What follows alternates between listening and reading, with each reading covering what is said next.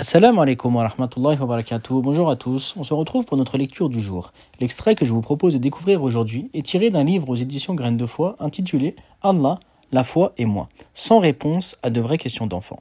Page 104, il est dit Comment je fais pour être une bonne musulmane? Je veux être une bonne musulmane, une vraie croyante. J'aime Allah et ma religion. Mais comment y arriver? C'est quoi la recette? Comme pour beaucoup de choses dans ce monde, il n'y a pas de formule magique qui en un instant résout tout. Pour obtenir quelque chose, il faut d'abord le vouloir, car qui veut, peut. La première étape est d'apprendre, de s'instruire, de poser plein de questions et d'enrichir ses connaissances. La religion, c'est le savoir. Pour connaître Allah, sa parole, ses lois, il faut apprendre. La connaissance est très importante. Mais savoir n'est pas suffisant. Connaître uniquement la religion ne, permet pas de devenir une bonne musulmane. Le but de l'apprentissage est de mettre en pratique ce que l'on connaît.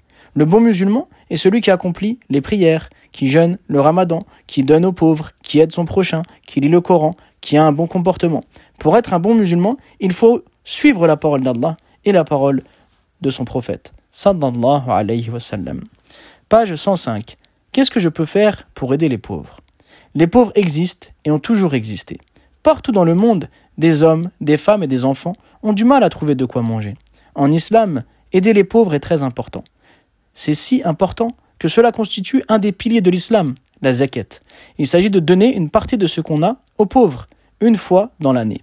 Mais toi, qui n'es encore qu'un enfant, tu n'as pas d'argent. Alors comment peux-tu aider les pauvres? D'abord, en ayant toujours dans ton cœur de la compassion pour eux. Continue sans cesse de les aimer et d'avoir de la pitié pour eux. Demande aussi à Allah de les aider et de leur donner de quoi manger. Quand tu vois un pauvre dans la rue, rappelle à tes parents d'être généreux.